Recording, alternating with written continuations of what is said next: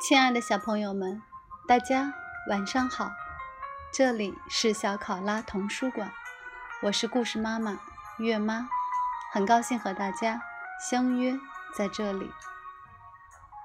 今天月妈准备的故事叫《小蜡笔大罢工》，竖起耳朵，一起聆听吧。小蜡笔大罢工。美，德鲁戴沃特著，一，奥利弗·杰夫斯绘，戴美林译，接力出版社。有一天，在课堂上，邓肯拿出他的蜡笔盒，却发现了一沓写着他名字的信。嗨，邓肯，是我。红色蜡笔，我真的想和你谈谈，因为你让我比其他所有颜色的蜡笔工作的都辛苦。看看，在这一年里，你用我来画消防车、画苹果、画草莓，以及所有红色的东西。就算在假期。我也不能休息。你除了用我画圣诞老人，还要用我画情人节的一颗颗红心。我已经筋疲力尽了，我需要好好休息一下。你快累死了的朋友，红色蜡笔。亲爱的邓肯，请听好了。你喜欢用我来画葡萄、画龙、画巫师帽，这让我很高兴。但是你经常把我涂在线条外面，这让我难受极了。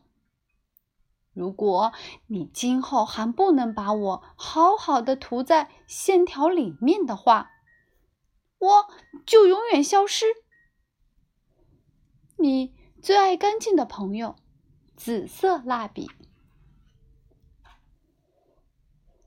亲爱的邓肯，我讨厌别人叫我浅棕色和深褐色，因为我既不是浅棕色，也不是深褐色，我是米黄色。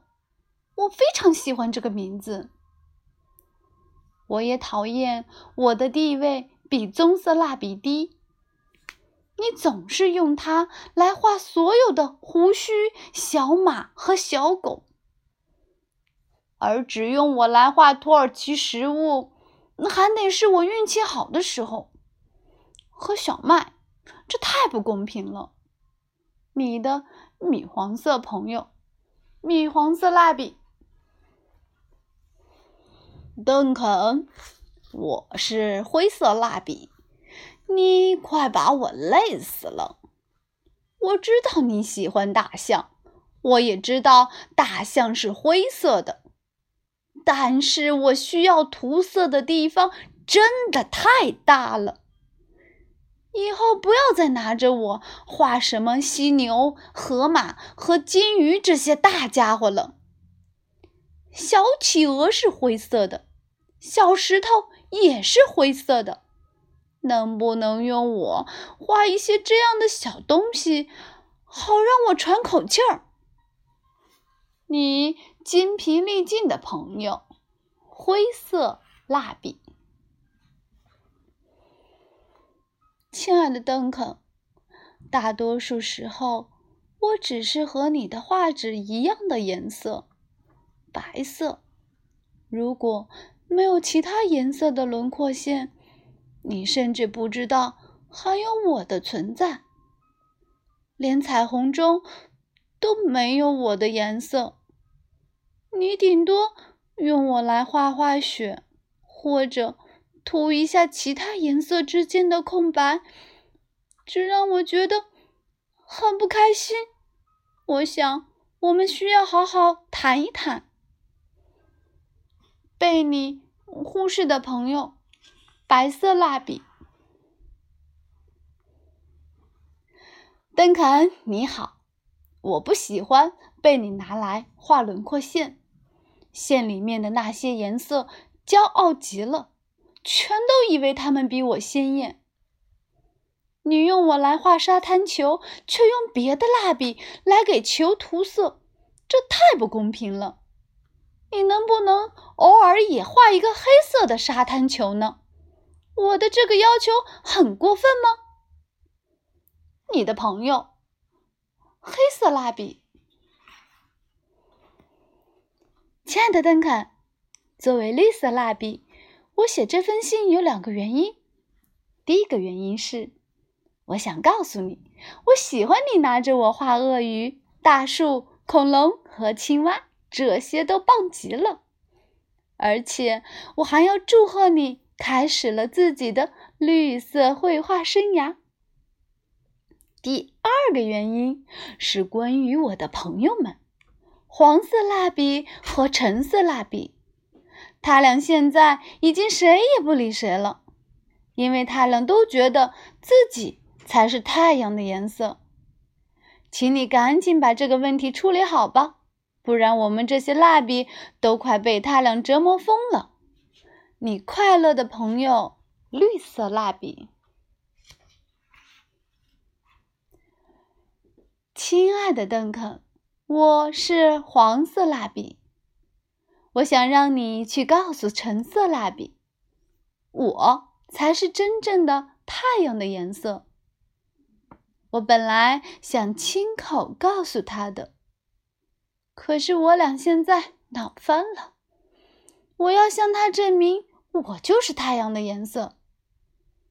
上周二你在快乐的农场这一页就用我给太阳涂了颜色。如果你不记得了，可以翻到那本书第七页看看。你可千万不能把我给忘了哦。我可正照耀着一大片金黄色的玉米地呢。你的伙计，真正的太阳色，黄色蜡笔。亲爱的邓肯，我看见红色蜡笔已经找你谈过了。他可真是个牢骚大王。不管怎样，请告诉这位先生，它不是太阳的颜色。我本来想自己告诉他的，可是我俩现在闹翻了。你和我都清楚，我才是太阳的颜色。在周四的时候，你在动物园的一天涂色书中的猴岛和遇见动物管理员这两页里，都是用我给太阳涂色的。这足以证明。我就是太阳的颜色了吧？哈哈！你的伙计，真正的太阳色，橙色蜡笔。亲爱的邓肯，在去年、前年和大前年，我是你最喜欢的颜色，这让我感到非常非常高兴。我特别享受你拿着我画海洋、湖泊。河流、雨滴、云朵和蓝天的感觉，但是很不幸，现在我变得又短又粗，连蜡笔盒外面是什么样都看不到了。我真的需要休息休息。你又短又粗的朋友，蓝色蜡笔。邓肯，嗨，请听好了。去年一年里，你一次都没用到过我，这让我感到很委屈。就因为你觉得我是只有女孩才用的颜色吗？说到这儿，请帮我转告你可爱的妹妹，告诉她，我非常感谢她在她的美丽公主涂色书中用到了我。而且她能把颜色都准确的涂到线条里面，真是太棒了。好了，言归正传，你能不能偶尔也用我来画一画粉色的恐龙、粉色的怪兽，或者粉色的牛仔呢？我保证，用粉色画出来的它们一定也会非常漂亮的。你从未派上用场的朋友，粉色蜡笔。嗨，邓肯，是我，杏色蜡笔。你为什么要把我身上的包装纸给撕了呢？